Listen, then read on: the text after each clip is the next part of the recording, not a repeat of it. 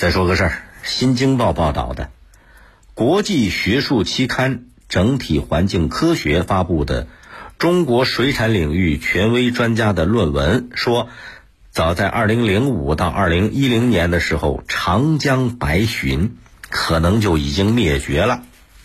而就在不久前，2019年的9月17号。世界自然保护联盟专家在浙江杭州的学术会议报告当中也说到，经过专家组评估，中国特有的物种、国家一级重点保护动物长江白鲟灭绝了。二零二零年刚来，这这这这新年听到的第一个消息是长江白鲟灭绝的消息，这让人挺震撼的，所以。很希望这条这个消息是假的，但是非常遗憾，这是权威专家的论文呐，它的严肃性、权威性毋庸置疑。这就是明明白白告诉大伙儿，长江白鲟灭绝，这是一条真实的消息。白鲟离我们而去了，在这个地球上再也看不到它的身影，只能幻想它曾经在长江当中畅游过。这也是人类历史当中的一个记忆了。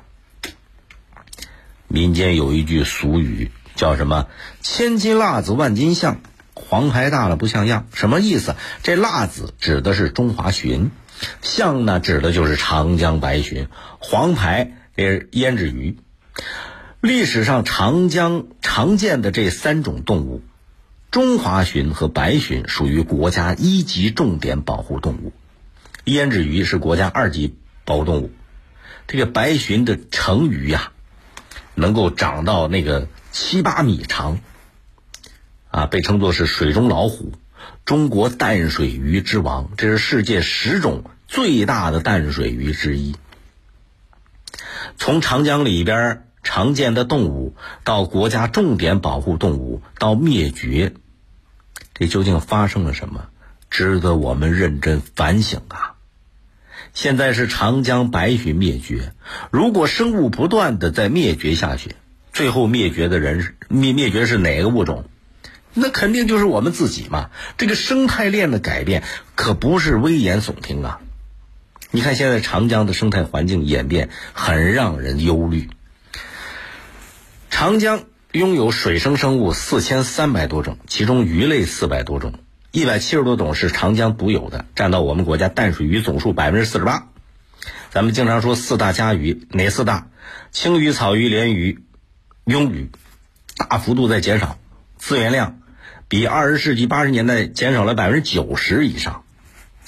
尤其是长江林立的这个大坝，对水环境造成了不少的威胁，污染就让长江生物的生存难以为继了。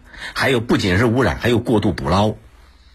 是吧？那个鱼族它不能繁衍生息，拯救长江迫在眉睫啊！你这个白鲟，长江白鲟灭绝，就给大伙发出了警告，他是在用生命告诉地球人呐，必须要严格的重视生态环境保护了。在地球和生命面前，白鲟这些动植物跟人一样都是平等的，人也是大自然的一份子。和这个生物链里边的动植物相依相伴，生命的共同体，每一个物种灭绝都是人类最大的损失，所以要保护除了人之外的生物，无论是动物、植物还是微生物，跟人的命运息息相关。当然也很值得欣慰，在哪儿呢？咱们现在对长江保护放在越来越重要的议事日程上，长江要大保护，不搞大开发，这已经成为全民的共识。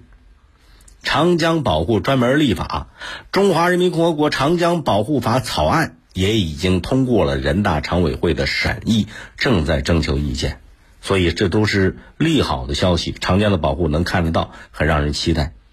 黄河高质量发展与保护也成了国家战略，所以长江黄河他们这后面的这个生态保护非常非常让人憧憬，期待有一天啊。我们身边的每一条河流都能够干净清澈，啊，鱼翔其中，成为幸福的河流。水生的动植物不要再出现面临灭绝的威胁。长江白鲟经过专家组的评估，这个特有的物种，国家一级重点保护动物，已经灭绝了。这条消息真是蛮让人揪心的。